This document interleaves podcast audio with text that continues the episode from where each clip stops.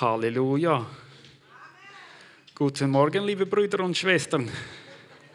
Ich möchte Sie herzlich begrüßen zum Gottesdienst heute Morgen. Im, nicht im christlichen Zentrum Zürich, aber in Karlsruhe. Ich habe beschlossen, diese Predigt auf Schweizerdeutsch anzufangen. Weil, sind wir mal ehrlich, das ist einfach süß. Oder?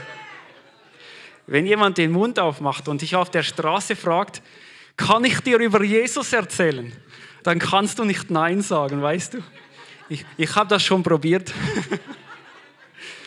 Aber Spaß beiseite, ist wirklich. Ich liebe Akzente und Schweizerdeutsch ist einer meiner liebsten Akzente, die ich gerne probiere und spreche. Wenn hier Schweizer da sind, bitte verzeiht mir, ich muss noch dran üben vielleicht, aber es ist einfach so süß. Was Sprache alles machen kann, das ist abgefahren. Darum soll es auch heute ein bisschen gehen. Halleluja. Aber bevor wir einsteigen, weil es passt auch zum Thema, hat jemand eine Auslegung zu dem Sprachengebet gerade eben? Wir haben ein Sprachengebet, das ist eine Sprache, die in der Regel nicht verständlich ist direkt zu Gott, aber der Herr schenkt auch Auslegung dazu, also was es bedeutet, weil es ist eine Sprache im Geist gesprochen und ich glaube, es gibt eine Auslegung. Halleluja. Dankeschön.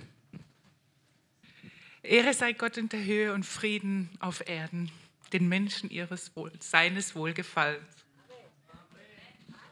Amen. War noch etwas? Ich möchte Raum geben dafür, weil das ist echt wichtig, dass wir es verständlich machen. Halleluja. Schönheit ist in eurem Herzen vom Herrn Jesus Christus. Schaut rein in euer Herz und betet und deckt euer Her lasst euer Herz aufdecken. Amen. Amen. Dankeschön. Halleluja. Das war lustig, oder? das macht mir selber Spaß, so zu sprechen. ich habe euch noch einen Witz mitgebracht. Aber keine Angst, es ist kein, kein schlimmer Witz, ein lustiger Witz. Vielleicht, mal gucken. Warum schließen Schafe keine Abonnements ab? Weiß jemand? Die wissen schon, wo es Scherereien gibt. Oder wie nennt man einen Hirten, der seine Schafe schlägt? Nein, Mähdrescher. Halleluja. Wenn ich das jetzt noch auf Schweizerdeutsch erzählt hätte, das wäre lustig. Naja, ich. Wenn, mit seinem Mund kann man so viele Sachen machen, das ist abgefahren. Heute soll es um was gehen, was man damit machen kann. Nämlich, ich habe die Predigt genannt, einen Geist, viele Gaben. Ähm, heute geht es um die Geistesgaben oder Geistesauswirkungen. Und ähm, ich weiß nicht warum, aber der Herr hat explizit gesagt, das ist das Thema für heute, darüber sollst du sprechen. Und ich möchte euch uns einen Einstieg geben in das Thema Geistesgaben. Was ist es, was bedeutet das, ähm, äh, für wen ist das, wer kann das und so weiter. Diese ganzen Themen. Wenn Paulus über Geistesgaben schreibt, Geistesgaben tauchen hauptsächlich auf, nachdem Jesus schon gekreuzigt und in den Himmel gegangen ist, weil er hat gesagt, er schickt den Heiligen Geist. Darauf, dazu gleich später mehr. In dem Zusammenhang von den Geistesgaben, ein Geist gibt viele Gaben, viele Auswirkungen, ist das gleiche Wort, spricht er darüber, dass wir ein Leib sind. Und er sagt es deswegen, weil er spricht darüber, es gibt viele verschiedene Gaben. Und wir sind, um ehrlich zu sein, ganz schön verschieden. Es ist so ein... Äh, Segen, wenn ich auch in meinem Hauskreis umschaue oder wenn ich mich hier so umschaue, da sitzen völlig unterschiedliche Menschen. Die würden äh, manchmal eigentlich nichts miteinander zu tun haben. Aber im Heiligen Geist sind wir hier, sind wir sogar eine Familie und Paulus sagt, sind wir ein Leib in Christus. Er hat uns durch sein Blut erkauft und zu einem Leib, zu einer Familie gemacht. Kennt es in der Familie, seine Geschwister und seine Brüder und Schwestern, die sucht man sich auch nicht aus. So suchst du dir auch nicht die Leute aus, die hier drin sitzen üblicherweise sondern der Herr hat sie zusammengefügt zu einem Leib. Wenn du umgekehrt bist und, und äh, in diesen Leib reingetauft wurdest, das ist der Leib Christi, nicht das CCK, sondern der, der globale Leib Christi, dann bist du Teil von einem großen Leib, nämlich von Christus selbst hier auf der Erde. Er ist in den Himmel gegangen und möchte seine Herrlichkeit, sein Königreich offenbaren hier auf der Welt durch dich, durch mich, durch seinen Leib. Und Paulus benutzt dieses Bild von, es ist ein großer Körper mit vielen unterschiedlichen Gliedern, Gliedmaßen, die unterschiedliche Funktionen, unterschiedliche Aufgaben haben. aber die alle zu einem Leib gehören, der dasselbe Ziel verfolgt und dasselbe Haupt hat, nämlich Jesus Christus. Halleluja. So, was man davon lernen kann, ist auf jeden Fall, wir sind echt unterschiedlich und es ist nicht schlecht. Ja? Die Welt versucht, alles gleich zu bügeln und nennt es noch Toleranz. Eigentlich ist es Ignoranz. Sagt so, mach, was du willst, das ist keine Liebe. Sondern, und, und Jesus legt so viel Wert auf eine Unterschiedlichkeit mit demselben Ziel und mit einer Liebe, die, die der äh, verbindet, die der Heilige Geist der Kleber ist zwischendrin, der diese unterschiedlichen Menschen miteinander verbindet. Und dass das gut geht, preist den Herrn. Dafür sind wir dem Heiligen Geist sehr dankbar. So, ganz kurz, um zu den Gliedern zu kommen. Wie gesagt, wir sind ein Leib mit vielen Gliedern. Jedes Glied hat eine Aufgabe üblicherweise. Es gibt kein Glied in deinem Körper, das du nicht vermissen würdest, wenn es nicht da wäre, oder? Es würde zumindest wehtun, wenn es nicht da wäre. Und das ist ganz normal, weil dein Körper, dein Leib ist perfekt so gemacht, wie er gemacht ist. Gott hat keinen Fehler gemacht. Er hat dir genau das gegeben, was du brauchst. Und hat dich so wunderbar und perfekt gemacht. So ist auch sein Lieb, äh, sein Leib ist vollkommen, ist perfekt. Es, es braucht jedes einzelne Glied. Du kannst nicht sagen, ah, dieses Glied hat eine Aufgabe, die sehe ich nicht mal, was macht er überhaupt, wärmt er nur seinen Stuhl oder was? Nein, jedes Glied hat eine Aufgabe, ob sie schon tut oder nicht, unabhängig davon oder ob man es erkennt oder nicht, jedes Glied ist notwendig und hat eine Aufgabe. Halleluja. Und diese Glieder sind verbunden miteinander. Du suchst dir üblicherweise auch nicht die Glieder aus, mit denen du nahe verbunden bist, sondern du wächst zusammen durch den Herrn Jesus Christus. Und, ähm, und wir sollen zusammen oder wir dürfen zusammen lernen, in Liebe, wie gesagt, verbunden zu sein, in Liebe zusammen zu arbeiten und zusammen dem Herrn zu dienen. Und um das Thema, wie dienen wir dem Herrn überhaupt zusammen? Das heißt, was hat er uns dazu gegeben? Weil er hat jedem einzelnen Glied Gaben und Fähigkeiten gegeben. Darum soll es heute geben. Aber ich möchte anfangen mit dem Heiligen Geist, nämlich dem Geber von allen guten Gaben. Ohne den Heiligen Geist wäre diese Predigt sinnlos, würde keinen Sinn machen, weil der Heilige Geist ist der Autor und der Geber von jeder dieser guten Gaben.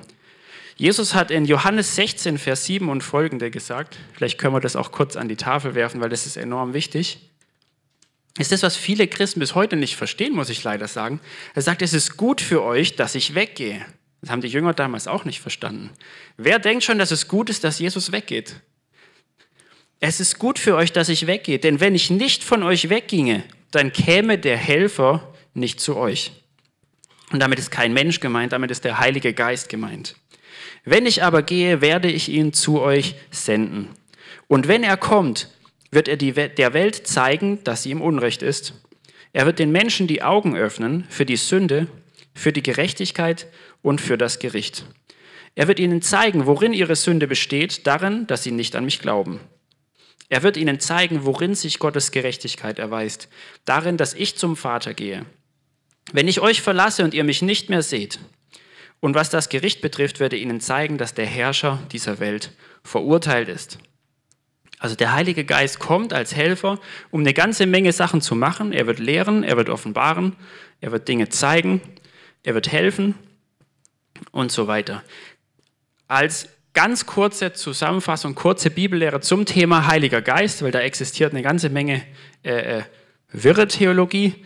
Ähm, den Heiligen Geist kann man empfangen, ja, und muss man auch empfangen. Es gibt manche Leute, die sagen, den Heiligen Geist hast du automatisch, wenn du an Jesus glaubst. Das stimmt nicht, das ist nicht biblisch. Biblisch ist, dass sowohl in Samaria als auch in Ephesus Paulus gefragt hat, da waren Jünger, die haben schon an Jesus geglaubt und er hat gesagt, hey, habt ihr den Heiligen Geist empfangen? Und gesagt, nee, wir wissen noch nicht mal, dass er da ist. Oder in, in äh, Samaria, als Philippus das Evangelium gepredigt hat, die haben sich taufen lassen, aber sie haben noch nicht den Heiligen Geist empfangen. Und dann, äh, wie gesagt, haben sie nach den äh, Aposteln gesandt und sie haben denen die Hände aufgelegt und die haben den Heiligen Geist empfangen, was auch mit einem Zeichen kam, üblicherweise. Dazu später ein bisschen mehr. Und das Zeichen war so dermaßen offensichtlich eindeutig, dass da war ein, ein, ein großer Zauberer in der Zeit, Simon von Kyrene, und der ist ausgeflippt, als er das gesehen hat. Der hat selber die Leute in seinen Bann gezogen durch seine Zaubereien und so weiter. Aber als er gesehen hat, wie der Heilige Geist kommt und mit was für einer Kraft, mit was für Zeichen, hatte, wollte er den Aposteln Geld geben und sagen, gib mir auch diese Macht, dass ich das auch habe, dass ich das auch kann. So, wenn der Heilige Geist kommt, dann kommt er nicht als ein warmes Bauchgefühl üblicherweise nur, oder als ein warmes Säuseln, sondern dann kommt er mit einem Zeichen, üblicherweise, und dazu kommen wir später mehr, deswegen habe ich mit Sprache angefangen, üblicherweise damit, dass was aus dem Mund rauskommt, nämlich Sprachengebet, was wir vorhin praktiziert haben, oder Weissagung. Und das, wie gesagt, findest du überall in der Bibel, wenn du Apostelgeschichte liest zum Beispiel, allermeistens liest du von einem Zeichen, dass der Heilige Geist kommt. Und Jesus selber, wie gesagt, hat gesagt, es ist gut für euch, dass ich gehe, dass ich den Heiligen Geist sende. Und die Wahrheit ist schlichtweg, du und ich, wir brauchen den Heiligen Geist. Halleluja, weil sonst könnten wir dieses christliche Leben hier auf der Erde nicht leben, muss man ganz einfach so sagen. Wenn Jesus sagt, du brauchst Hilfe, dann brauchst du Hilfe. Halleluja. Also, hatte ich schon, den Heiligen Geist kann man empfangen. Ähm, er lehrt, offenbart, spricht, führt, zeigt und so weiter. Das ist das, was Jesus schon vorhergesagt hat. In Apostelgeschichte 1, Vers 8 sagt er noch zu den Jüngern, ihr werdet Kraft empfangen, um meine Zeugen zu sein. Es ist eins der größten Sachen, die der Heilige Geist macht, ist, er gibt dir Kraft, Zeuge Jesu zu sein. Weil das ist ein Werk, das ist echt heftig. Der Heilige Geist kann das tun, in und durch dich. Halleluja. Ich möchte ganz kurz noch, einfach weil ich fasziniert davon bin, über äh, das Thema Sprache sprechen. Weil es ist so interessant, wenn wir über die geistlichen Gaben reden gleich, die geistlichen Auswirkungen. Da haben ganz viele von mit Sprechen zu tun. Ganz viele haben davon zu tun, dass du deinen Mund öffnest und der Geist kommt raus in gewisser Hinsicht. Man könnte es sogar so weit gehen zu sagen, mach deinen Mund auf und wir gucken, was für ein Geist rauskommt. Weil Sprache an sich ist ein Transportmittel. Es kann ein Transportmittel des Geistes sein. Jesus sagt in Johannes, was war es, 6, glaube ich, das meine Worte sind Geist und sind Leben. Das, was ich spreche, es ist Geist und es ist Leben. Und das sagt noch dazu Jesus, das lebendige Wort. Am Anfang war das Wort.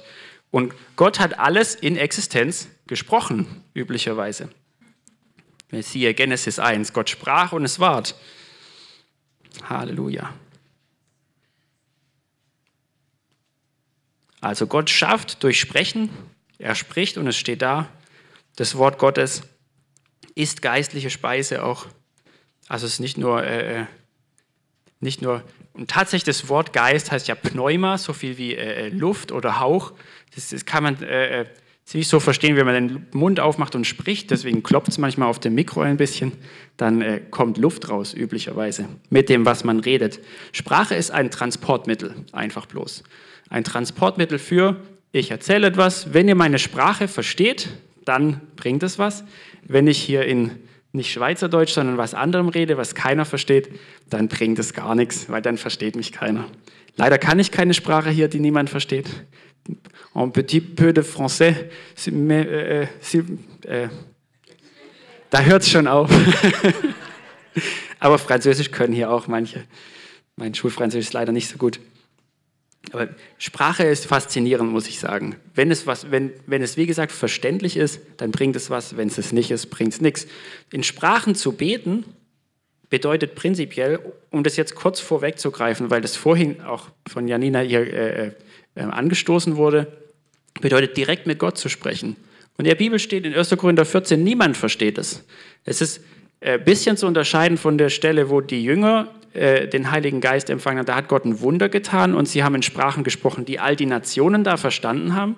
Wenn 1. Korinther 14 heißt, wenn du in Zungen, in Sprachen betest, dann versteht es niemand, üblicherweise, weil du direkt zu Gott redest, weil dein Geist direkt zu Gott redet.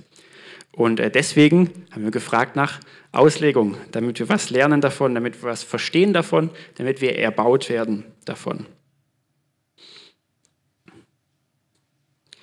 Meine Worte sind Geist und sind Leben. Johannes 6, 63 habe ich schon erzählt. Genau. So. In 1. Korinther 14, Vers 1 fängt Paulus damit an zu sagen, strebt nach der Liebe und bemüht euch eifrig um die Geistesgaben, um die Geisteswirkungen. Am meisten aber, dass ihr weissagt. Dazu später mehr. Ich möchte kurz anfangen damit, wofür sind die geistlichen Gaben, die Geisteswirkungen eigentlich da? Warum gibt der Heilige Geist die überhaupt in der Gemeinde? Also auf jeden Fall gibt er sie zum Aufbau der Gemeinde. Das steht in 1. Korinther 14. Da geht es Paulus auch hauptsächlich darum, er sagt, hey, macht es zur Erbauung, strebt und eifert nach den Geistesgaben zur Erbauung, um die Gemeinde zu stärken. Und äh, in Epheser 4 wird auf das Thema Heiligung eingegangen, auf das Thema, dass wir wachsen ins Bild von Jesus, dass wir ihm ähnlicher werden. Dazu hat er uns berufen. Das heißt in der Bibel, er ist der Erstgeborene von vielen Brüdern. Deswegen ist er ans Kreuz gegangen und wieder auferstanden, um dir und mir neues Leben zu geben und ihn in sein Ebenbild zu verwandeln letzten Endes.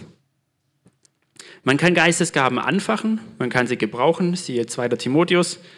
Und ähm, letzten Endes, es kommt genau in dem äh, Zusammenhang von 1. Korinther 13, kennt fast jeder, oder? Das ist das hohe Lied der Liebe. Tatsächlich fängt Paulus schon in 1. Korinther 12 an, über die Geistesgaben zu sprechen. Er sagt, es gibt viele unterschiedliche. Dann schiebt er 1. Korinther 13 ein, sagt, ich möchte euch noch einen besseren Weg zeigen. Und dann geht es um die Liebe, das hohe Lied der Liebe. Ähm, das lese ich jetzt nicht komplett vor. Und dann in 1. Korinther 14 sagt er, strebt nach der Liebe, aber bemüht euch eifrig um die Geisteswirkungen, um die Geistesgaben. Also er packt die Liebe da direkt zwischen rein. 1. Korinther 13 steht es schön, dass ohne Liebe bringen die alle gar nichts. Da kannst du die gerade wegschmeißen.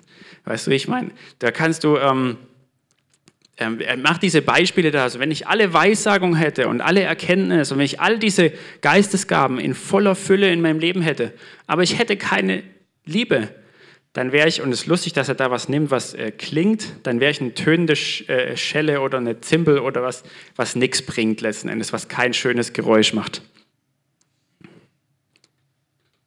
Deswegen, die Liebe ist die Grundlage. Wenn wir keine Liebe haben, dann bringen die ganzen Gaben nichts.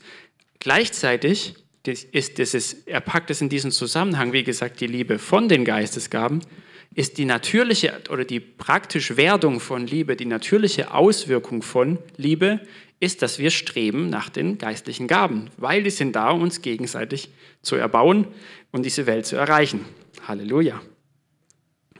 Deswegen glaube ich, wie gesagt, er packt es direkt zwischen rein in das Reden über die geistlichen Gaben und sagt, hey, Liebe ist das Allerwichtigste, das ist auch das Ewige, ja, Sprachen und diese ganzen Gaben und so, das wird alles aufhören. Es ist irgendwann vorbei, das ist hier für die, für die Zeit auf der Erde, für eine vorübergehende Zeit. Aber die Liebe bleibt, das ist das, was ewig ist. Und deswegen strebt nach der Liebe am allermeisten. Und was heißt es? Bemüht euch um die Geistesgaben. Oder strebt nach dem man kann es an der, Stelle auch mit dem Geistlichen übersetzen. Jetzt eine interessante Frage, die mich etwas beschäftigt hat in der Vorbereitung, ist die Frage, wir sollen danach streben, ja, nach den geistlichen Gaben, nach den Geisteswirkungen, aber gleichzeitig heißt es, dass Gott die verteilt, wie er möchte. Ist total interessant, wenn du das anschaust, weil in, ähm, wo war das? Ah, Epheser 4, Vers 7 und 8 sagt er, jedem Einzelnen von uns aber ist die Gnade nach dem Maß der Gabe, und es ist dasselbe Wort, Gnade und Gabe, also nach dem Maß der Gabe Christi gegeben worden. Das kann entweder bedeuten, wir haben alles genauso empfangen wie Christus auch, oder er hat das Maß festgelegt von jedem Einzelnen. Darum heißt es, hinaufgestiegen in die Höhe hat er Gefangene gefangen geführt und den Menschen Gaben gegeben. Also wir haben Geschenke bekommen. Gott ist ein Geber von guten Gaben. Er gibt Geschenke. Und ich muss euch ganz ehrlich sagen, wenn Paulus sagt, strebt nach den Geistesgaben, dann macht es keinen Sinn, wenn die immer so bleiben würden, wie sie sind. Dann macht es keinen Sinn, wenn das sich das nie verändern würde in deinem Leben und wenn es nicht mehr gäbe. Wenn wir lesen in Hebräer 11, Vers 6, dass man Gott suchen soll und glauben, dass er ein Belohner von denen ist, die ihn suchen. Dass er ein Geber ist von denen, die ihn suchen. Wenn Gott nicht mehr geben würde, dann würde es keinen Sinn machen, ihn zu suchen. Versteht ihr, wie ich meine? So, Gott gibt mehr, wenn du ihn suchst, wenn du ihn fragst danach. Und deswegen sagt Paulus auch, strebt nach den Gaben, und zwar nach allen von ihnen. Es ist nicht so, dass du nur manche von denen haben kannst. Deswegen glaube ich wirklich, jeder von uns kann in allen von diesen Gaben wachsen und soll es auch, ähm, weil Gott ein Geber guter Gaben ist und weil er gerne gibt. Halleluja. Streben bedeutet, es gibt mehr.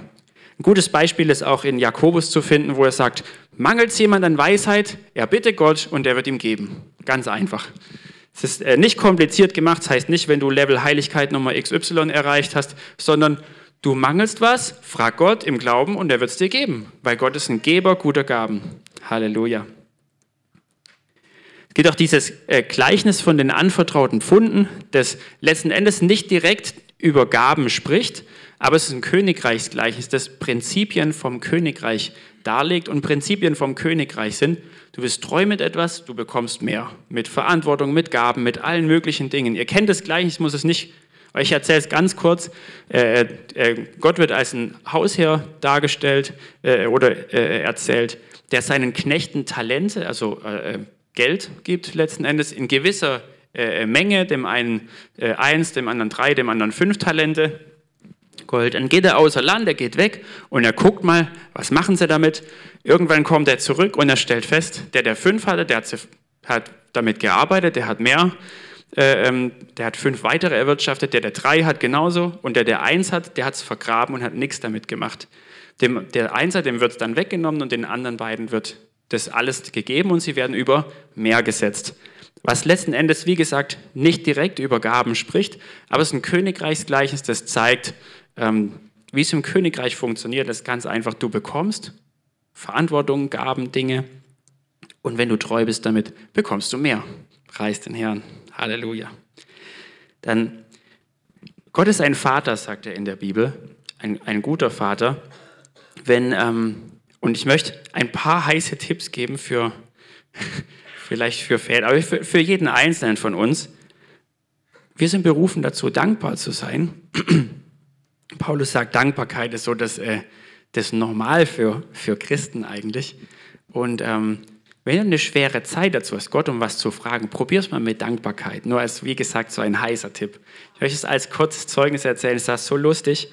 Ähm, vor kurzem war meine Frau im Aldi und sie hat meinem Sohnemann so ein, äh, da gibt es gerade so Kletterseile. Ich mache ein bisschen Werbung dafür, okay? So zehn Meter lange Kletterseile. Kostet ziemlich wenig und äh, und es ist einfach was Schönes. Und sie hat es ihm gekauft, geschenkt einfach.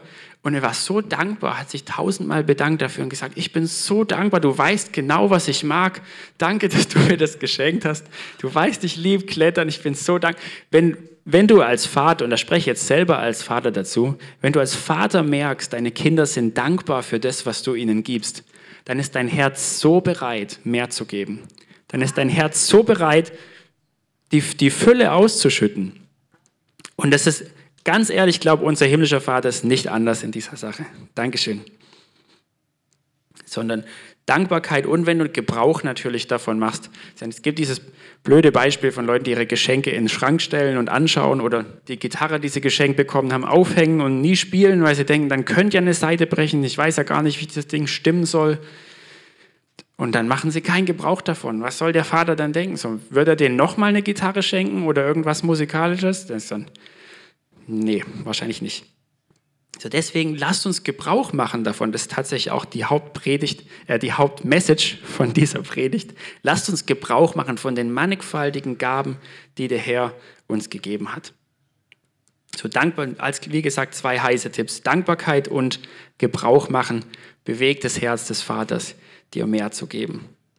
Wenn zum Beispiel Dinge nicht laufen, das spreche ich auch aus Erfahrung, wenn deine Kinder schwierige Zeit haben mit irgendwas, irgendwas nicht verstehen oder Schwierigkeiten haben, dann bist du üblicherweise, ist dein Herz nicht dazu hingeneigt, sie mit Geschenken zu überschütten. Amen.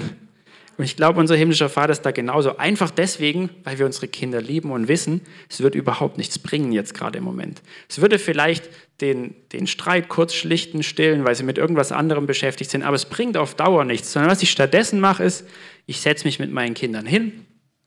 Als Beispiel nehme sie auf den Schoß, als könnte ich nicht mehr sehen. Und dann reden wir, dann lehre ich meine Kinder sage, hör mal zu, was du da machst, das ärgert deinen Bruder. Ist dir das eigentlich klar? Ja, ist mir schon klar. So, warum machst du das? Weiß ich nicht. Ich sage so, das machen wir nicht. Wir sind eine Familie. Wenn einer von uns schlecht, wenn es einem von uns schlecht geht, geht es uns allen schlecht.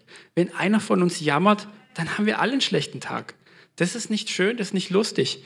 Gott, Gott hat dir ein Herz von einem Friedensstifter gegeben. Du kannst Friedensstifter sein. Überleg mal, wie du antworten kannst, damit Frieden bei rauskommt und nicht Streit. Ist so lustig, muss ich sagen. Wenn irgendwas nicht läuft, dann gibt der Vater keine Geschenke, sondern dann lehrt er üblicherweise. Das ist auch das, was Gott macht. Habe ich festgestellt, ich hoffe du auch. Preis den Herrn. Wenn was nicht läuft, dann komm mit Lehre. Preis den Herrn. Er ist unser Lehrer, der uns lehrt. Als allererstes. Heute möchte ich davon sprechen, dass er Geber guter Gaben ist. Halleluja. Hebräer 11,6, genau, ich schon erwähnt. Ohne Glauben ist es unmöglich, ihm wohl zu gefallen, denn wer Gott naht, muss glauben, dass er ist und dass er denen, die ihn suchen, ein Belohner sein wird. Amen. So, wenn wir um geistliche Gaben sprechen, dann spreche ich heute über die sogenannten Charizomai, über die Geistesgaben oder Geisteswirkungen. Beide Übersetzungen sind meiner Recherche nach äh, äh ähm, erlaubt, gültig. Ich habe mal gehört, dass es Geistesauswirkungen übersetzt wird. Das ist vollkommen richtig, habe ich so gefunden. Gleichzeitig, wie gesagt, ist Jesus in den Himmel gegangen, um den Menschen Gaben zu geben, das auch dasselbe Wort ist. Und ähm, daher ist Gabe genauso richtig. Was in dem Zusammenhang, und das ist 1. Korinther 12 jetzt, wenn ihr wollt, könnt ihr es am Anfang kurz äh, da nachlesen, was genauso da genannt wird. Also er sagt, es gibt Verschiedenheiten an Geistesgaben, Geisteswirkungen, Charizomai. Das zweite Wort, das er sagt, ist, es gibt Verschiedenheiten von Diensten, von Diakoneo. Und es gibt Verschiedenheiten von Kraftwirkungen, Energeo. Und ich glaube, und ich möchte heute über den ersten Punkt sprechen, nämlich Charizomai, Gaben und Auswirkungen, Geisteswirkungen. Ich glaube, es die Dienste einschließt, sage ich euch ganz ehrlich. Weil in 1. Korinther 12 werden drei von den Diensten genannt, in Epheser 4 äh, geht es äh, äh, explizit um die, den fünffältigen Dienst, also den Dienst an der Gemeinde, den Diakoneo von Hirten, Lehrern, Aposteln, Propheten, Evangelisten. So von diesen fünf. Aber die sind in den Gaben mit inbegriffen, ähm, beziehungsweise ich würde die Gaben als Überbegriff sehen. Man kann das ganz schön vergleichen als Beispiel, wenn du begabt bist, zum Beispiel zu putzen, muss nicht heißen, dass du, in, dass du auch tatsächlich putzt. Trotzdem, in der Familie, wisst ihr auch, gibt es Sachen zu tun und äh, müssen Sachen hinkriegen. Es muss auch jemand sauber machen, also wird jemand putzen. Ob der dazu begabt ist oder nicht, sei erstmal zweitrangig, sondern jemand muss putzen. Natürlich ist es gut, wenn er eine gewisse Gabe da hat und das nicht äh, wie Wischiwaschi macht. Und so denke ich, kann man das, so denke ich, kann man das ziemlich gut vergleichen, was es bedeutet. Wie gesagt, es gibt Dienste, es gibt Aufgaben, die es zu erledigen gibt in einer Familie, in einer Gemeinde. Diese Dienste, den fünffältigen Dienst hat Christus seiner Gemeinde gegeben, damit sie alle aufgebaut werden zur Fülle des Christus hin. Epheser 4 ist das.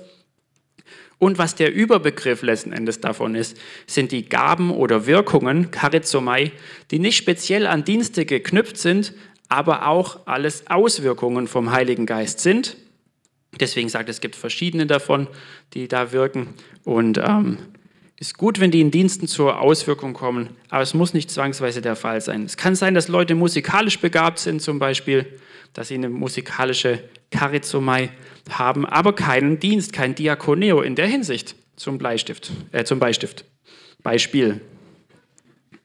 So wie gesagt, es gibt fünf Dienste oder Ämter in der Gemeinde, Epheser 4, und viele Gaben, Geschenke und Wirkungen.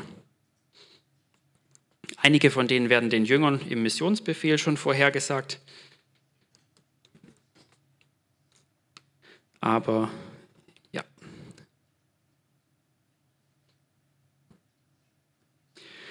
Es gibt verschiedene. Römer 12, Vers 6 bis 8. Wir haben aber verschiedene Gnadengaben gemäß der uns verliehenen Gnade.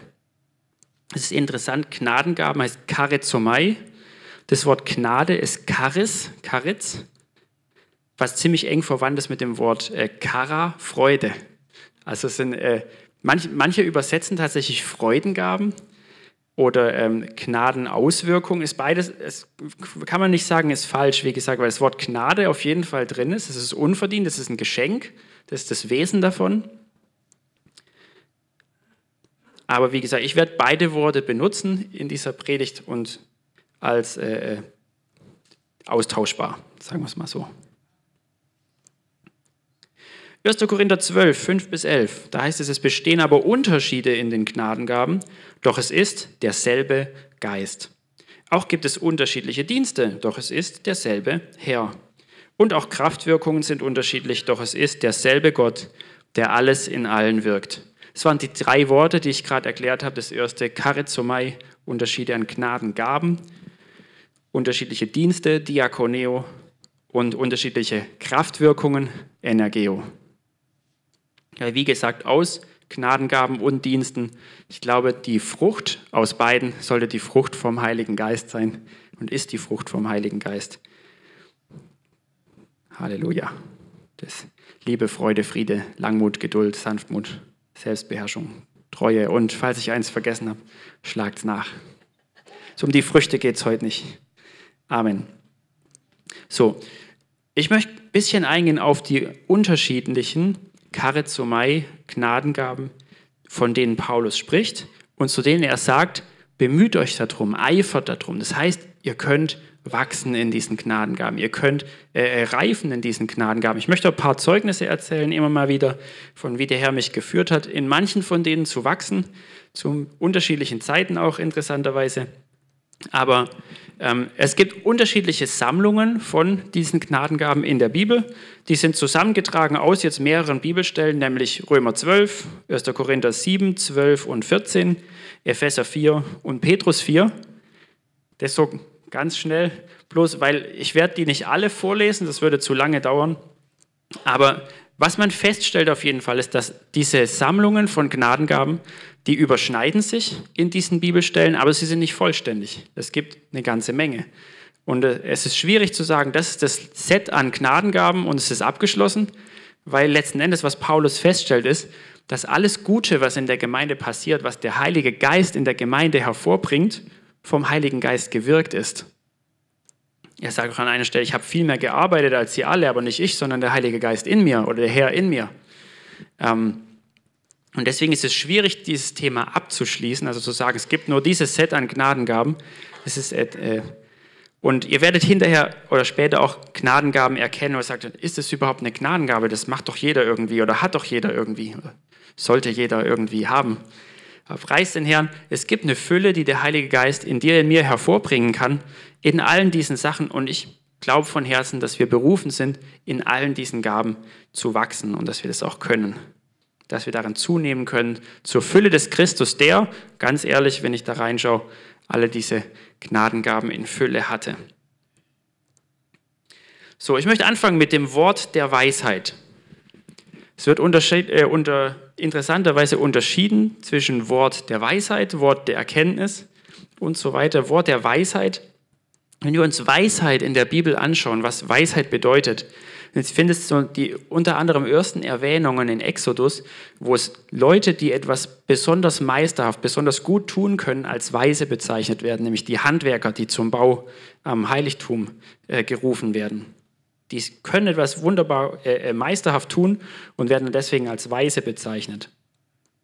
Und ähm, ich meine, Weisheit lässt sich, man kann es ganz praktisch sagen, wenn du was äh, ins Praktische umsetzen kannst von dem, was du erkannt hast, dann benutzt du oder brauchst du Weisheit dazu. Weisheit ist ein Verständnis von Ursachen und Wirkungen im eigenen Leben und Zusammenleben von anderen Menschen und ähm, das letztendlich dir zeigt, dir sagt, wie du dein Leben gestalten kannst, wie du dich einfügen kannst in die Ordnung der Welt, damit es zu deinem eigenen und zum Wohl aller anderen Menschen ist. Preis den Herrn. Wir unterscheiden in der Hinsicht äh, äh, unterschiedliche Weisheiten. In 1. Korinther 2 und 6 folgende, da sagt Paulus, zuerst sage äh, wir sprechen hier keine besondere, tolle Rede und so weiter, sondern wir reden Weisheit, aber nicht die Weisheit dieser Weltzeit, sondern die Weisheit Gottes. Und das ist ein Unterschied. Deswegen heißt es auch in 1. Korinther 12, wer, der Weis, wer, äh, ähm, so wer das Wort der Weisheit weitergibt, der soll es in Weisheit tun, in der Weisheit Gottes. Weil viele Menschen ähm, Und genau, wie ich gesagt habe, Weisheit ist die Fähigkeit zur Umsetzung von Erkenntnis oder Fähigkeit. Üblicherweise ist dann das Wort der Weisheit ein Wort von Weisheit und es füllt etwas aus, was jemandem gefehlt hat, damit eine Umsetzung geschehen kann, damit er etwas praktisch machen kann, was er vorher nicht hingekriegt hat. Man kann es ganz praktisch so sagen, es gibt eine Menge Menschen, die können viele hilfreiche und nützliche Sachen, aber tun sie nicht. Warum? Weil Weisheit mangelt. Und dann sagt Jakobus, wer, wem an Weisheit mangelt, der soll Gott fragen, dass er ihm gibt. Weil ganz ehrlich, jeder Einzelne von uns kann ganz schön viel machen, kann ganz schön viele Sachen. Wie jeder Einzelne von uns ist wahnsinnig begabt, aber wir brauchen Weisheit, um das praktisch werden zu lassen. Wir brauchen Weisheit für das Timing, wir brauchen Weisheit für die Umsetzung, wir brauchen Weisheit, um das, was alles da und da drin ist, und das, was vom Herrn kommt, praktisch werden zu lassen, dass es wirklich etwas hilft, dass es was nützt, dass es was bringt. Und es ist Gottes Weisheit, ist die Weisheit, die, die, äh, die dir sagt, die dir zeigt, wie kannst du Dinge praktisch werden lassen. Im Gegensatz zum Wort der Erkenntnis. Ein Wort der Erkenntnis ähm, begegnet einem oftmals, wenn ist ein, eine Art prophetisches Wort auf der Straße, das etwas Verborgenes offenbart. Es gibt dieses Beispiel, wo, es gibt einige Beispiele tatsächlich, wo es heißt, Jesus erkannte in seinem Geist, dass sie so, bei, so und so bei sich dachten oder dass sie darüber gerade redeten oder dass ähm, dies und das gerade passiert ist. Ihm ist etwas offenbar geworden durch den Geist, ein Wort der Erkenntnis, was gerade in einer anderen Person vorgeht, was gerade ähm, ähm, was gerade in, in den Herzen vorgeht. Sind die Herzen offenbar? Letztendlich, letztendlich warum funktioniert es? Das heißt, der, der Geist erforscht alles, auch das, das Verborgenste des Herzens. Gottes Geist erforscht auch dein Herz. Und wenn du Gottes Geist hast, dann kannst du wissen, was im Herzen von anderen Menschen ist. Die, eine andere Frage ist, ob du damit umgehen kannst, aber das Wort der Erkenntnis offenbart dir etwas, gibt etwas zu erkennen, was im Herzen von anderen Menschen verborgen ist. Das der Geist gibt es dir zu erkennen, letzten Endes. Und ähm, da wir den Geist Christi haben, kannst du erkennen, was Gott sieht, was Gott in anderen Menschen sieht, auch was noch nicht da ist, vielleicht sogar. Und ähm, ich hätte ganz viele äh, Beispiele, glaube ich, aus dem äh, Bereich Evangelisation. Ich hatte es oft erlebt auf der Straße, dass mir plötzlich ein Gedanke kam und ich hatte es ausgesprochen und so, hey, woher weißt du das? Und, aber ein schönes Zeugnis möchte ich erzählen. Ähm, ich glaube, die Personen sind gerade nicht hier. Es war vor kurzem war ein Besucher hier in der Gemeinde ähm, und ich habe das Zeugnis hinterher gehört. Die hat hier vorne noch Gebet bekommen, war berührt davon und dann hat irgendjemand, ich weiß nicht wer, aber das ist euch zur Ehre, sage ich das, weil es ein gutes Zeugnis. Irgendjemand hat ein Wort der Erkenntnis während dem Mittagessen oder danach für sie gehabt und sie war, sorry, für die, die Person gehabt. Und die Person war, wow, woher weißt du das? Kein, äh, äh, wer hat das gezeigt? Und hat Gebet empfangen, ist noch zu Encounter geblieben, da ist noch mehr passiert in der Hinsicht. Und Gott hat letztendlich offenbart, was im Herzen war, um der Person zu dienen, um ihr zu zeigen, dass Gott in unserer Mitte ist. Und das finde, muss ich erzählen, ist euch zur Ehre, wie gesagt, ist ein gutes Zeugnis, weil Wort der Erkenntnis bei uns vorhanden ist, preist den Herrn. Und äh, weil es diese Person sehr berührt hat und und ihr gezeigt hat, dass Gott sie sieht, dass Gott sie liebt von ganzem Herzen. Also Worte Erkenntnis, wie gesagt, der Heilige Geist kann dir zeigen, was im Herzen von anderen Menschen ist. Und möchte es auch tun zum Dienst an, der, an, an Menschen. Die Gabe des Glaubens. Das ist die erste Gabe, bei der ich mich gefragt habe, wenn das nicht jeder Christ hat, dann haben wir ein Problem eigentlich, oder? Aber ähm, Paulus sagt, es gibt unterschiedliche äh, Verschiedenheiten der Charizomai. Es gibt unterschiedliche ähm, äh, äh, Stu Stufen oder Arten von Glauben, heißt es dann letzten Endes in diesem Zusammenhang. Das heißt, ähm, also es ist, glaube ich, nicht dieser Glaube hier, der rettet, von dem hier die Rede ist, wenn es um diese Gabe geht, sondern das ist meine Überzeugung. Ich glaube, das ist ein Glaube, der initiativ vom Gläubigen ausgeht, den Himmel bestürmt und Gott zum Handeln bringt. Jesus sagt an einer Stelle, dass das Reich Gottes Gewalt leidet. Das klingt nicht so schön, aber was es eigentlich heißt, ist, dass das Reich Gottes äh, wird bedrängt, weil Gewalttätiges an sich zu reißen versuchen, weil Leute mit Glauben den Himmel bestürmen. Und wenn du ähm, ähm, wenn du in die Welt schaust, ist es krass, Glaube funktioniert einfach. Das Schlimme ist sogar, wenn es nicht an Jesus ist, funktioniert es in gewisser Hinsicht. Und es gibt eine Gabe von Glauben aber, die Glauben bewusst investiert in den Himmel, in Christus und damit Gott zum Handeln bringt. Ich habe es schon gesehen, es war äh, äh erstaunlich, wie Leute Ich weiß nicht, ob es Gottes Wille war oder nicht, aber den Himmel bestürmt haben mit etwas. Ich will jetzt unbedingt das und das und Glauben dafür hatten und sie haben es erhalten.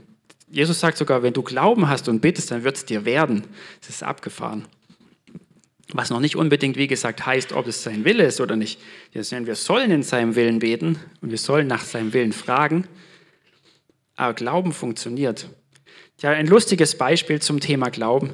Ich habe es mal ein bisschen ausprobiert. Das ist kein äh, äh, abgefahrenes Beispiel, aber ich hatte eine Phase, wo ich Glauben ausprobieren wollte, so richtig.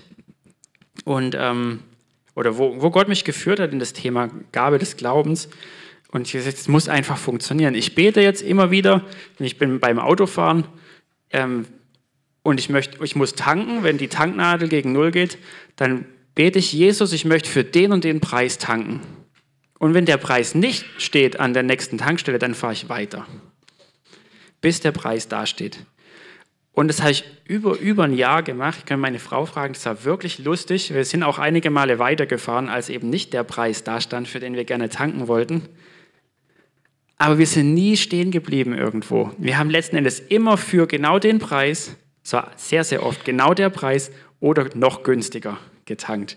Und manchmal hatten wir echt Glauben investiert und gesagt, 10 Cent günstiger, als ich jetzt bei der Tankstelle war. Come on, Jesus, machst 10 Cent günstiger. und es hat funktioniert, preis den Herrn. Ich habe sogar einmal, das ist auch ein gutes Zeugnis, ich bin mal mit Studienkollegen unterwegs gewesen, da war ich gerade im ersten Semester Elektrotechnik, das ist über sechs Jahre her jetzt. Wir waren zusammen im Auto unterwegs und äh, der Tank ist zur Neige gegangen. Da haben wir gebetet vor den Studienkollegen und gesagt, Herr, wir wollen für, ich weiß nicht, was damals gekostet hat, ein Euro irgendwas, günstiger als heute. Wir wollen da und dafür tanken. Und ich sage so, hä, was? Nee, nie im Leben, das funktioniert das nicht. Und dann haben wir die rausgelassen und kurz danach haben wir eine Tankstelle gefunden mit genau dem Preis. Und dann habe ich denen ein, ein Bild davon geschickt und gesagt, guck mal, wir haben dafür gebetet, genau dafür haben wir getankt.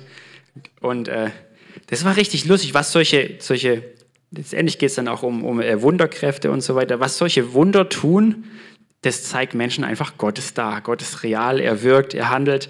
Und wenn es so was Kleines ist wie tanken, ich ermutige euch, das mal auszuprobieren, das ist wirklich lustig, Glauben zu investieren und, äh, und ja, den Herrn zu bitten, dass er was tut. Und er wird was tun, preis den Herrn.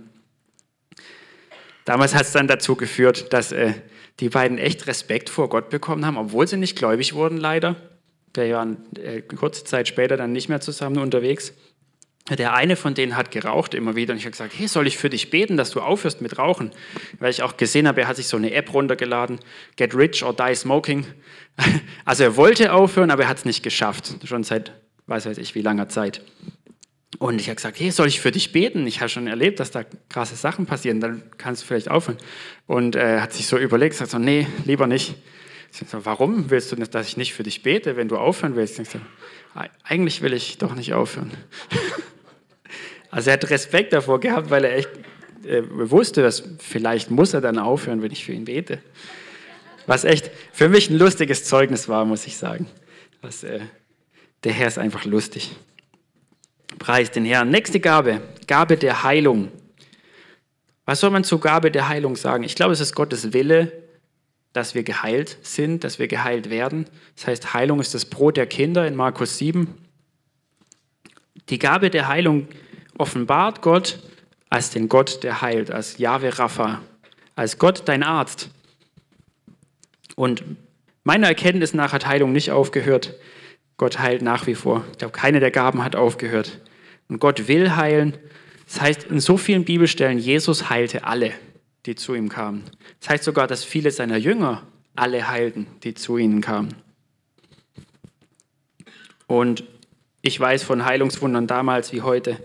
Es auch erlebt. Eins der krassesten war, als ich mit ähm, einem Moslem unterwegs war. Ich hatte ihm gerade ein bisschen von Jesus erzählt. Er war sehr kritisch. Es war nach einem Sprachkurs, da habe ich den kennengelernt. Wir haben Englisch gelernt und ich habe auf Englisch mit ihm geredet. Und dann ist uns auf der Straße einer entgegengekommen mit Krücken. Dem sein äh, rechtes Bein war komplett kaputt, grün und blau geschlagen. Hat gemeint, er hat mit der Polizei Stress gekriegt, die haben ihn da mit Stöcken äh, traktiert. Wahrscheinlich war er nicht ganz unschuldig daran. Aber ich habe einfach gefragt, wie damals in der Zeit, habe ich, ich darf nicht so viel daran rumwackeln, gell? Damals in der Zeit habe ich für jeden auf der Straße gebetet, das war herrlich, preis den Herrn. Und ähm, jetzt bin ich nicht mehr so viel auf der Straße. Aber der wurde geheilt. Ich konnte selber fast nicht glauben in dem Moment, weil er ist seine Krücken weggelegt und ist einfach weitergelaufen. Er hat gesagt, sein Fuß war gebrochen. Und der Moslem war natürlich dermaßen offen dann fürs Evangelium. Das war herrlich in dem Zusammenhang.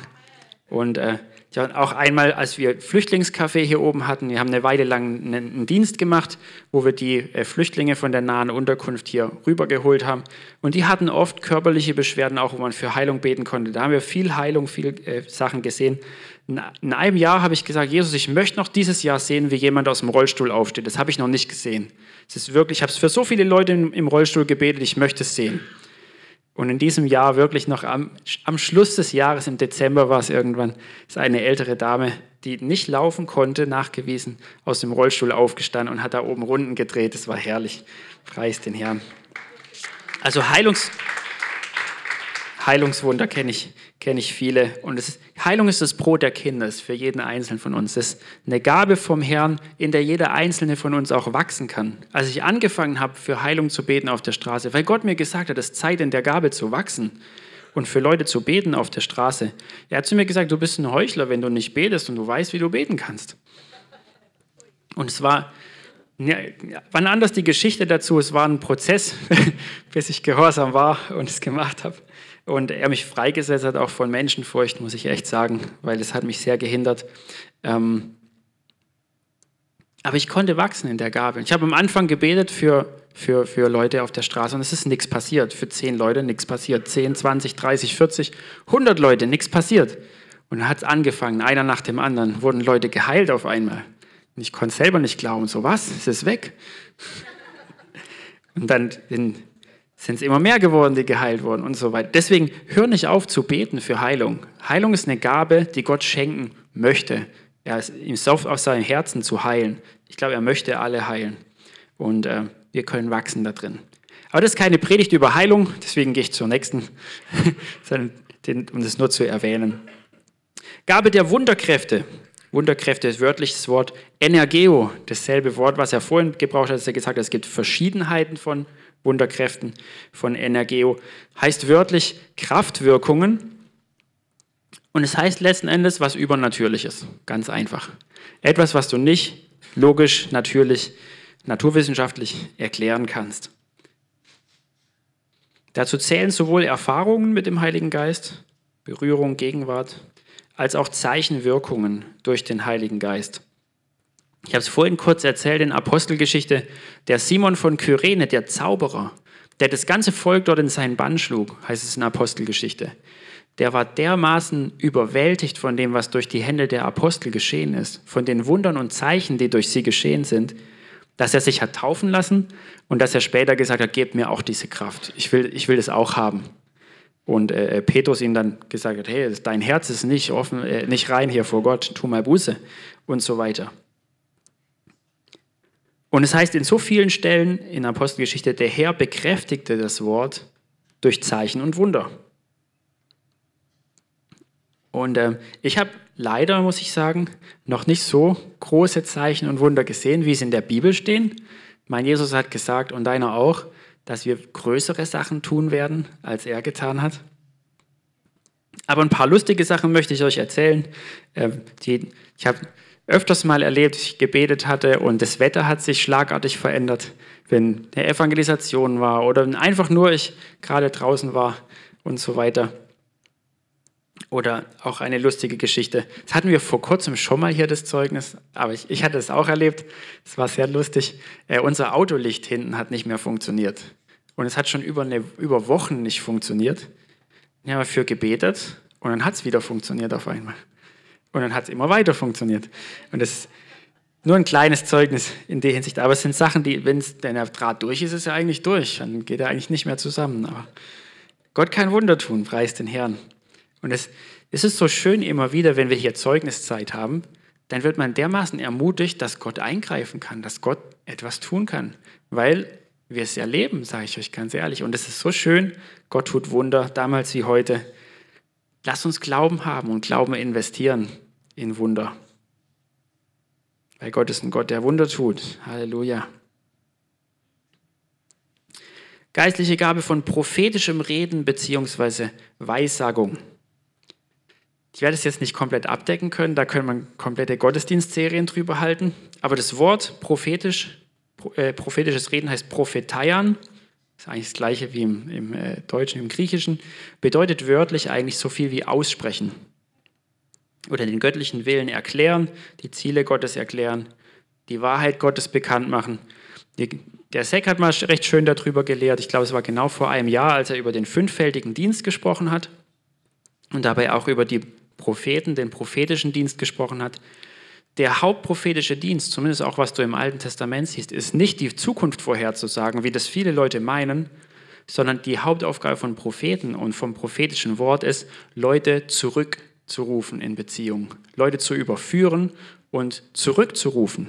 Die, Hauptnachricht der Propheten im Alten Testament war, kommt zurück zu Gott, Kehrt um von euren Sünden. Lass, ist dein Herz wirklich rein? So guck mal dein Herz an. So ist da nicht das und das und das drin. Und äh, letztendlich komm zurück zu Gott, mach Frieden mit ihm. Prüf dein Herz, reinige dein Herz und so weiter. Das ist die Hauptaussage eigentlich von prophetischem Reden, von prophetischem Wort und meiner Überzeugung auch Weissagung.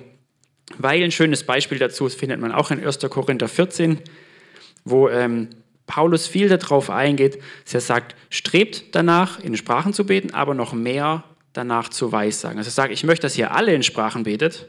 Ich glaube, es ist auch das, das Zeichen, dass der Heilige Geist da ist, dass du den Mund aufmachen kannst und im Geist sprechen kannst. Aber er sagt zu den Leuten, noch mehr danach möchte ich, dass ihr strebt zu weissagen, weil es erbaut auch andere. Weil es offenbart, was in ihren Herzen ist, weil es äh, äh überführt, weil es zeigt, dass Gott in eurer Mitte ist. Und das ist das Beispiel 1. Korinther 14, ähm, wo es sagt, wenn jemand Ungläubiges oder jemand Unkundiges reinkommt und ihr alle weissagtet über den und ihr alle letztendlich sagt Sachen über sein Leben, die ihr nicht wissen könnt, zu Deutsch, dann wird, wird er dann nicht überführt und wird sehen, dass Gott wirklich in eurer Mitte ist. Das ist das Beispiel, das Paulus da bringt für prophetisches Reden bzw. Weissagen. Der sagt, wir alle können das, wir alle sind dazu berufen, zu Weissagen. Und die gute Nachricht ist, man kann das lernen. Ich würde es mit äh, vielleicht eher so einer Gabe wie, wenn, wenn ein Kind geboren wird, dann gibt es ein paar Sachen, das macht es ganz automatisch, aber sowas wie Musikinstrument spielen zum Beispiel gehört nicht dazu, meiner Erfahrung nach. Aber es kann man lernen. Und klar gibt es Leute, die äh, gewisse Begabung haben in dem Bereich, die lernen es vielleicht dann einfacher oder schneller, kommen auf ein anderes Level. Aber letzten Endes, jeder Christ ein Gitarrist. Wir haben es heute Morgen gesehen. Der Michael ist gesalbt eingesprungen, weil der George leider krank ist zu Hause und hat Lobpreis geleitet. Ähm, und ich glaube, tatsächlich jeder von uns kann in einem gewissen Maße lernen, jetzt als Beispiel, wie gesagt, zu singen, musikalisch zu sein, auch wenn nicht jeder zum großen Musiker berufen ist. Versteht ihr, wie ich meine? Um diese, diese äh, Bereich von, von Dienst und Gabe äh, äh zusammenzubringen. Und insbesondere das prophetische Reden, Weissagen, weil das heißt auch, dass Weissagung, dass viele geweissagt haben, als sie den Heiligen Geist empfangen haben, ähm, kann man trainieren und üben. Wie gesagt, wer sich danach ausstreckt, wird mehr empfangen oder mehr lernen von Gott. In Römer 12, Vers 6 heißt es, wenn wir Weissagung haben, so sei sie in Übereinstimmung mit dem Glauben. Muss man nicht mehr dazu sagen. Preis den Herrn. Also Weissagen nicht irgendein Stuss daher, sondern in Übereinstimmung mit dem Glauben. 1. Korinther 14, das Beispiel, das ich gerade erzählt habe. Wenn aber alle weissagten und es käme ein Ungläubiger oder ein Unkundiger herein, würde er nicht von allen überführt, von allen erforscht und so würde das Verborgene seines Herzens offenbar und so würde er auf sein Angesicht fallen und Gott anbeten und bekennen, dass Gott wahrhaftig in euch ist. Preis den Herrn. Ich bin gespannt auf mehr Zeugnisse. Wie gesagt, ich habe es vorhin eins erzählt. Es ist schön, dass diese diese Gabe auch hier in unserer Mitte vorhanden ist. Ich glaube, wir alle können wachsen in der Gabe der Weissagung und äh, können, können darin lernen, äh, zuzunehmen, können darin lernen, damit umzugehen. Wie gesagt, weil es eine Gabe ist, die uns stark gegenseitig erbaut und erbauen kann. Die Gabe der Geisterunterscheidung, das hat hauptsächlich mit der Prüfung und Beurteilung da, davon zu tun, welcher Geist steckt eigentlich dahinter. Ich vorhin erzählt, wenn jemand den Mund aufmacht, dann äh, kommt üblicherweise ein, nicht nur Worte raus, sondern auch ein Geist damit. Und ähm, manchmal braucht man, äh, äh, braucht man Hilfe bei der Unterscheidung, weil man, viele, viele falsche Lehrer, falsche Propheten lullen auch ein durch das, was sie sagen. Jesus hat selber gesagt, es werden Leute aufstehen, die werden euch in den Ohren kitzeln, es wird angenehm klingen, aber es wird nicht mein Geist sein, sondern ein anderer. Deswegen brauchen wir die Gabe der Geisterunterscheidung und können wachsen da drin. Ich habe äh, äh schon schöne Zeugnisse hier in der Gemeinde erlebt tatsächlich, wie Leute auf mich, auf andere zugekommen sind und gesagt haben, hey, das ist aber gerade irgendwie komisch, aber ich kann nicht erklären, warum. Ganz lustig ist, meistens können die Leute nicht logisch erklären, warum was komisch ist, sondern sie haben nur irgendein komisches Gefühl, irgendwas äh, riecht komisch, irgendwas stinkt, wenn der oder die redet oder whatever. Das heißt nicht, die Person ist böse, okay, sondern es das heißt einfach, Gabe der Geisterunterscheidung ist am Werk wir brauchen diese Gabe der Geistunterscheidung, weil wir müssen und sollen prüfen, was, was äh, auch hier vorne passiert. Kommen wir später dazu. Dieser Ort ist der gefährlichste im ganzen Raum. Was ich euch hier verzapfe, gerade wenn es nicht die Wahrheit ist, habe ich für gerade zu stehen vor Gott. Das ist gefährlich. Deswegen unter anderem brauchen wir Gabe der Geisterunterscheidung. Und natürlich überall, wo Menschen reden, wo Menschen aus dem Geist reden. Wir, wir wachsen darin, geistlich zu sein, geistlich zu reden. Dadurch, dass wir es tun, üblicherweise, heißt aber auch, man kann Fehler machen. Viele Leute, insbesondere in unseren Breitengraden hier in Deutschland, machen Sachen nicht, weil sie Angst haben, Fehler zu machen. Und ich möchte dir sagen, ich glaube, Gott hat kein Problem damit, wenn du Fehler machst, aber er hat ein großes Problem damit, wenn du nichts machst, weil du Angst hast, Fehler zu machen. Weil das kommt meines, meiner Ansicht nach direkt aus der Hölle. Und Deswegen hat er unter anderem die Gabe der Geisterunterscheidung gegeben, damit wir uns gegenseitig prüfen und ermahnen können, damit wir reifen in allen Dingen zur Fülle des Christus hin. Weil wir wollen im Geist Gottes reden, wir wollen über, äh, überfließen in und durch ihn. Und dazu brauchen wir uns gegenseitig, dass wir miteinander üben können, aneinander auch, und dass wir uns gegenseitig zurechtbringen können. Die Gabe kommt später noch, ich habe es jetzt nicht direkt danach, aber das Ermahnen kommt auch noch. Preis den Herrn. Die Gabe der Zungenrede, ich gar nicht so viele Worte verlieren, das ist das, was vorhin Janina gesagt hat, lasst uns alle in Zungen beten, in Zungen reden.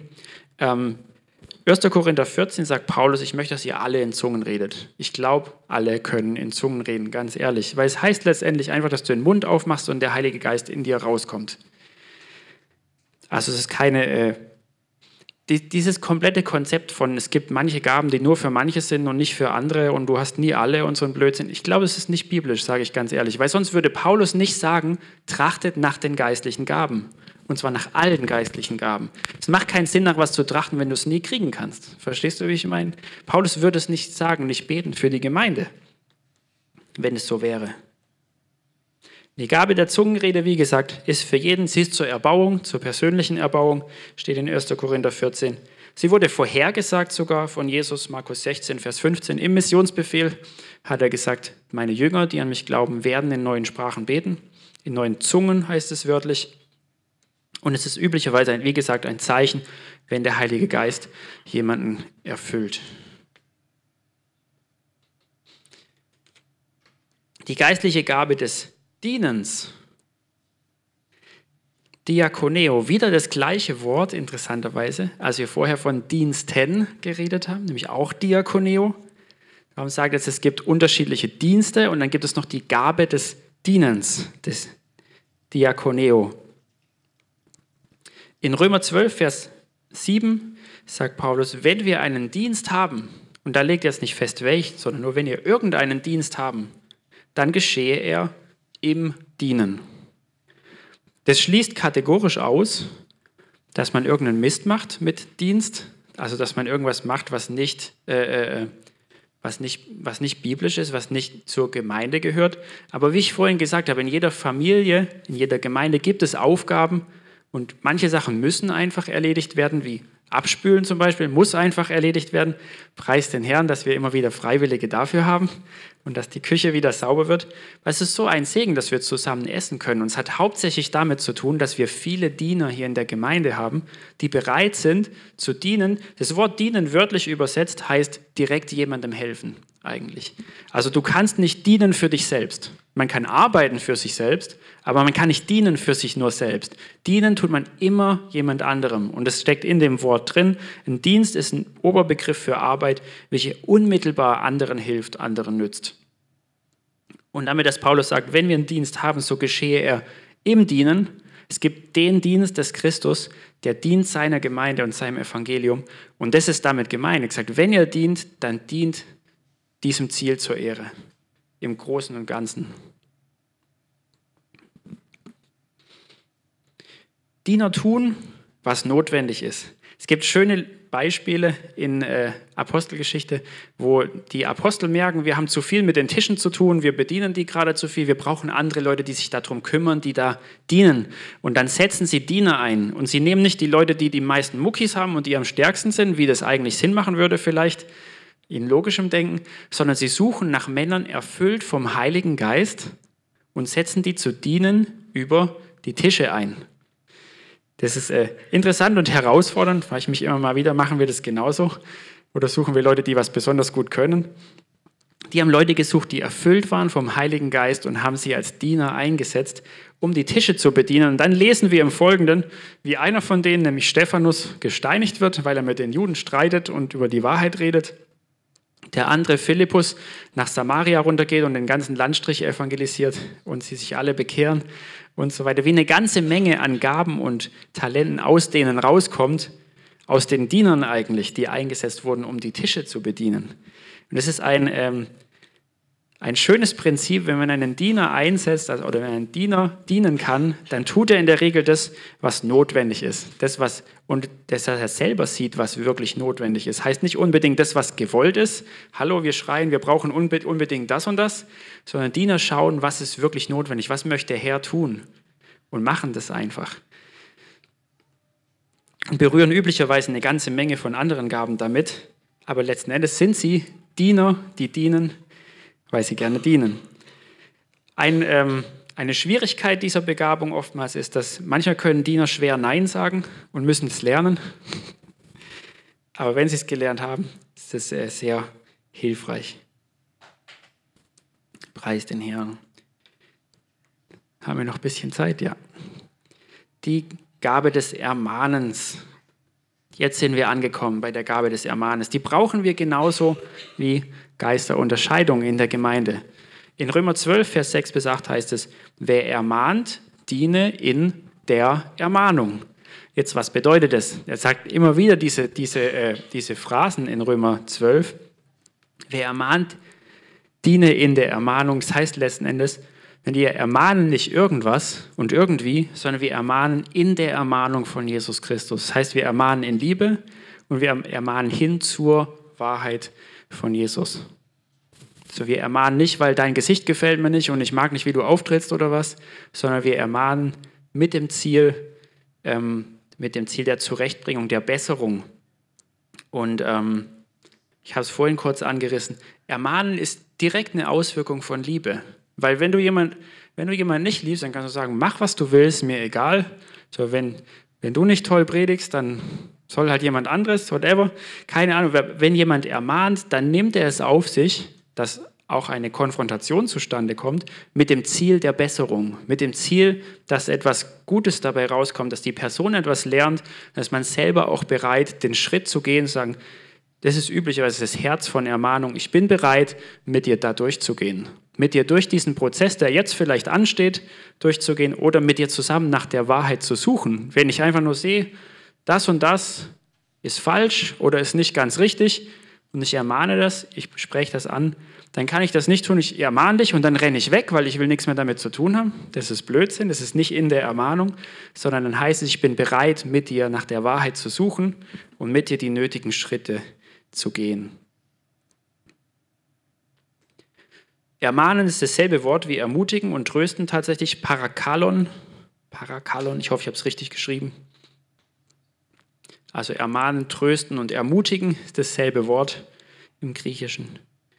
Ähm, ich weiß nicht, wo es steht in Sprüchen irgendwo heißt es, wenn du einen Weisen ermahnst, dann wird er noch weiser. Wenn du einen Toren ermahnst, dann hasst er dich dafür.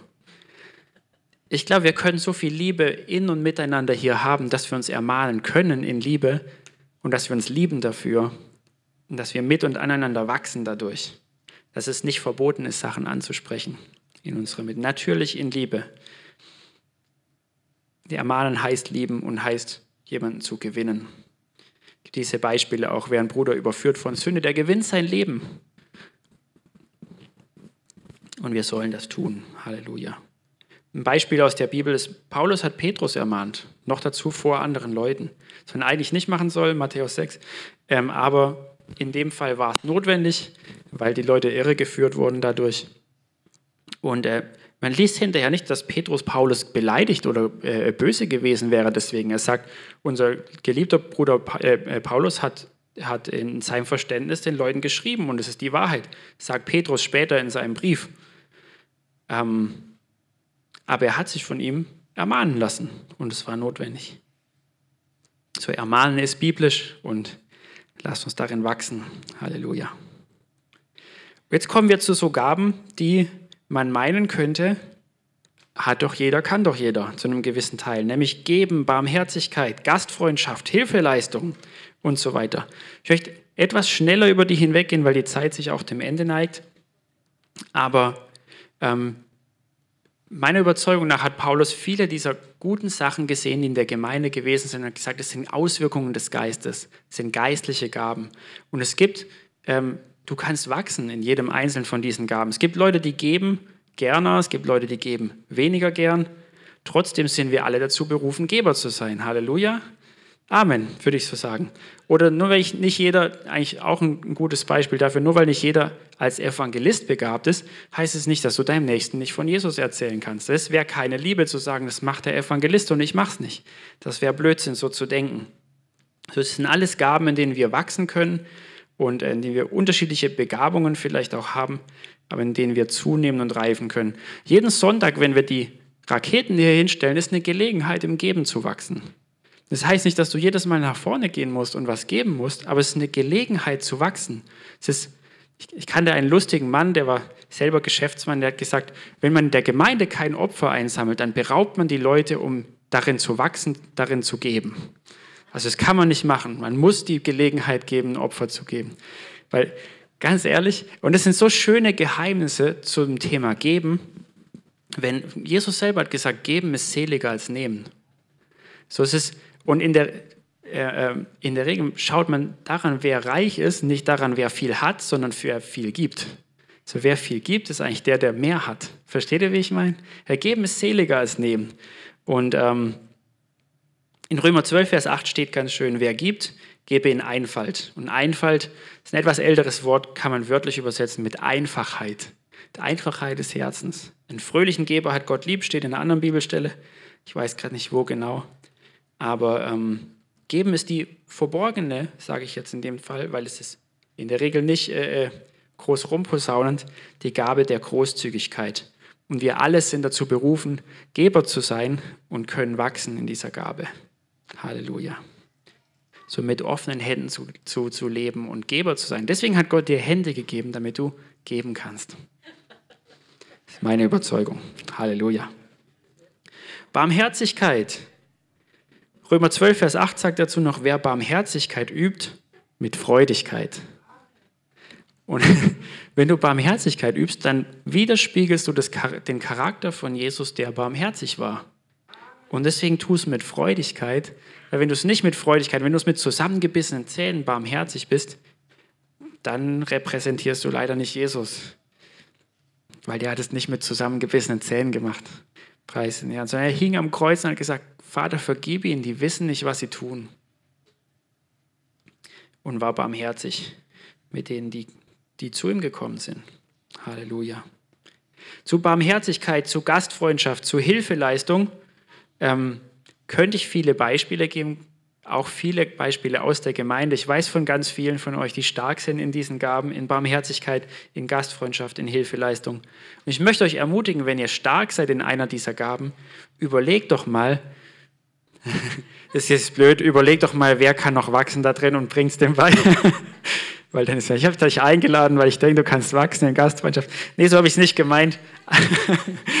Aber wir können lernen mit und aneinander auch.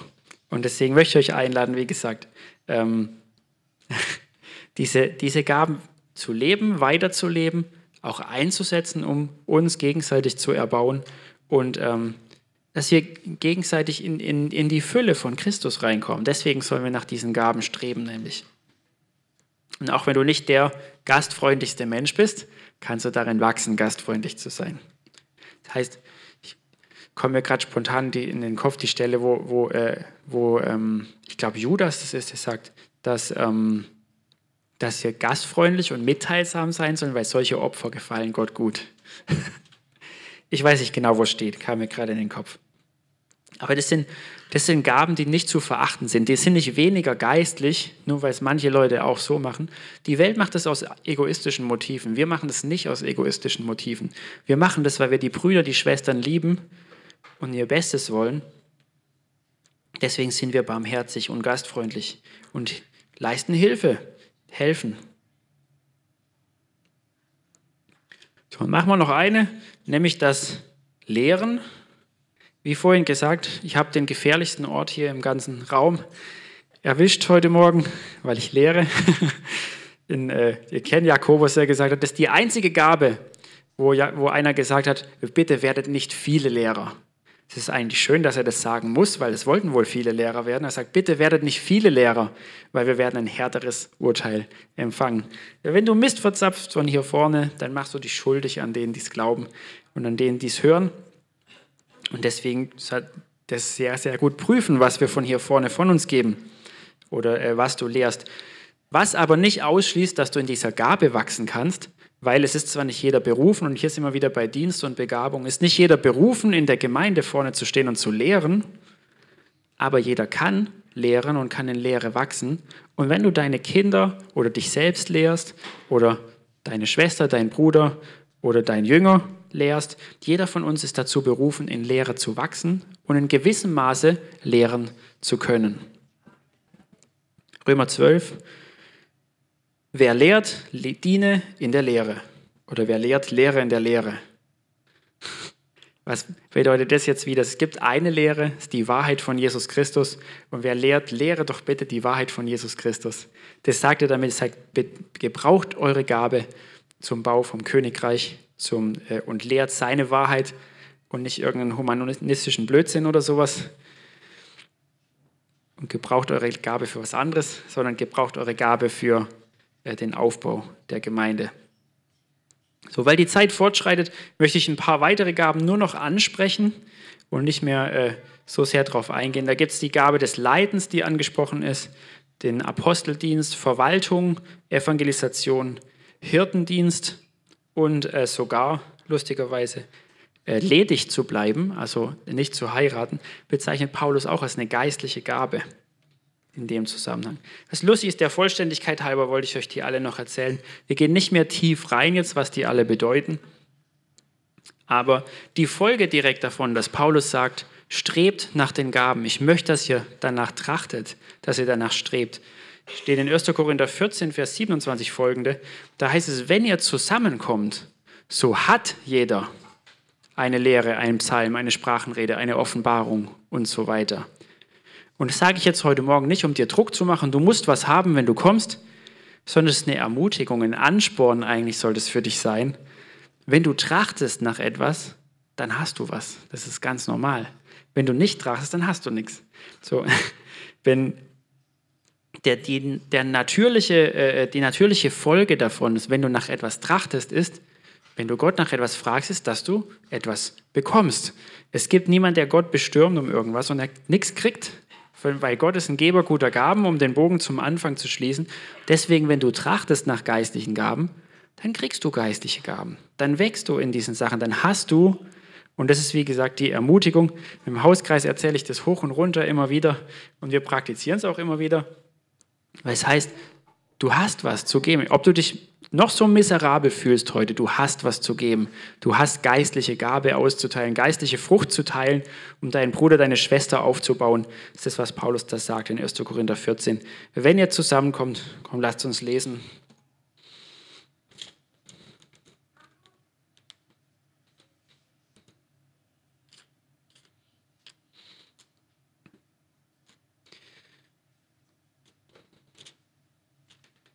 1. Korinther 14, ab Vers 26.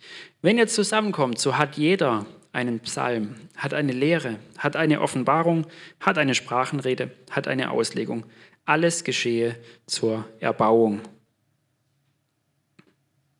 Und danach geht er ein bisschen auf die Ordnung in der Gemeinde ein, sagt, hey, das, was da bei euch passiert, das soll in Ordnung passieren, weil Gott ist ein Gott der Ordnung.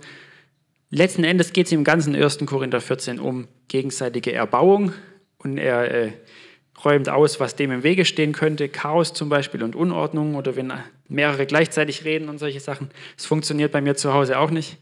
da sage ich, das funktioniert so nicht, einer nach dem anderen bitte. und dann kann das funktionieren und dann kann das erbaulich sein und Leute können was lernen. Und das ist auch das Herz von Paulus hier. Wie gesagt, für dich die Ermutigung, wenn wir zusammenkommen, ob du dich so fühlst oder nicht, du hast was zu geben. Jeder, der trachtet, hat was zu geben. Jeder, der, der den Geist Gottes empfangen hat, kann den Mund aufmachen und im Geist reden und im Geist teilen, was er bekommen hat. Und ich möchte abschließen mit der Bibelstelle von 1. Petrus 4, Vers 10. Der sagt es ganz schön, oder ab Vers 7. Es ist aber nahe gekommen das Ende aller Dinge. So seid nun besonnen und nüchtern zum Gebet. Vor allem aber habt eine innige Liebe zueinander. So Liebe ist das A und O. Denn die Liebe wird eine Menge von Sünden zudecken. Seid gegeneinander gastfreundlich, ohne Murren. Dient einander, jeder mit der Gnadengabe, die er empfangen hat, als gute Haushalte der mannigfaltigen Gnade Gottes. Wenn jemand redet, so rede er es als Aussprüche Gottes. Wenn jemand dient, so tue es aus der Kraft, die Gott darreicht, damit in allem Gott verherrlicht wird durch Jesus Christus. Ihm sei die Herrlichkeit und die Macht von Ewigkeit zu Ewigkeit. Amen. Halleluja. Damit möchte ich abschließen und euch hochschicken zum Essen. Es gibt nämlich Essen oben. Wenn du noch Gebet möchtest, wenn du ein prophetisches Wort oder Weissagung möchtest, dann komm gerne nach vorne. Wir möchten gucken, was der Heilige Geist redet. Und ähm, Gebetsteam darf gerne auch nach vorne kommen. Der Heilige Geist redet üblicherweise immer, aber manchmal sagt er auch nichts. Ja, das kannst nicht immer prophezei über mich. Und wenn der Heilige Geist nichts sagt, dann sagt man besser nichts. Halleluja, preis den Herrn. Und ansonsten, wie gesagt, möchte ich euch einladen, zu üben und zu trachten nach den geistlichen Gaben.